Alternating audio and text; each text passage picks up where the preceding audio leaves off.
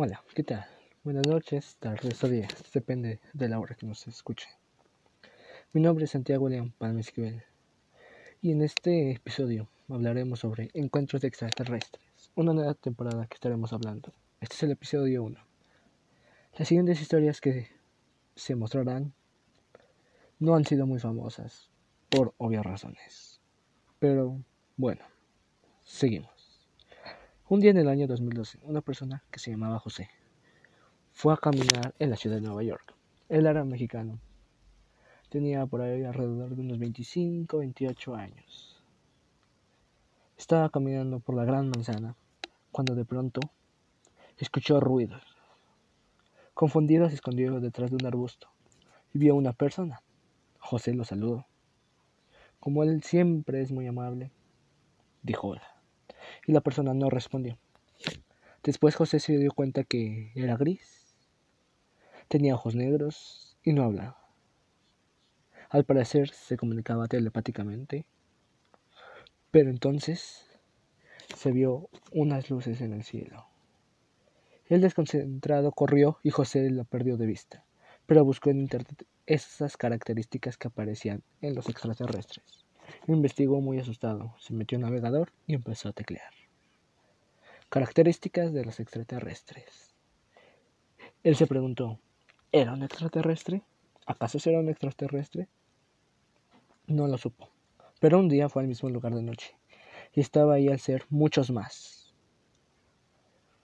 Él se acercó al arbusto otra vez, donde había visto a este extraño objeto y no vio solo ni uno, vio varios seres así. Él llamó a su amigo Laruto. Laruto llegó corriendo y un extraterrestre lo vio. El espantado, Laruto corrió a más no poder junto con José. Después todos los extraterrestres corrieron. José y Laruto apagaron un extraterrestre. ¿Cómo apagaron? Sí. En la ufología normalmente apagaron agarraron un extraterrestre y lo llevaron a la NASA. Ahí lo investigaron al extraterrestre. En un momento parecía de la investigación con los amigos presentes. Se escuchó un ruido extraño que parecía venir de afuera. Naruto, quien primero llegó afuera, fue el primero en desaparecer. José pensó que eran los extraterrestres. Fue a la casa de su amigo y no lo encontró. De pronto vio una luz en el cielo. ¿Era un ovni? se preguntó José.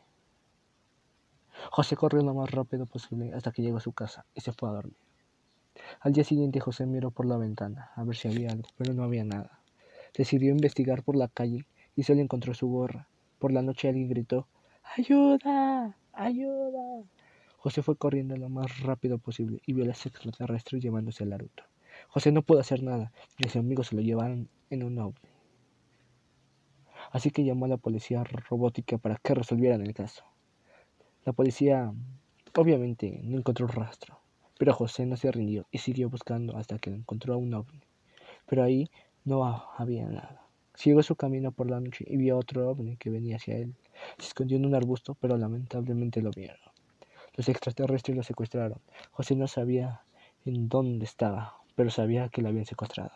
En un momento vio a Naruto, pero desmayado fue como si lo habían dormido. Los extraterrestres vieron despierto a José y lo quisieron dormir, pero José pudo escapar del ovni afortunadamente. Al final José se dio cuenta de lo que había, que era un sueño, un extraño sueño. Pero, ¿en realidad será un sueño? ¿Será que la abducieron?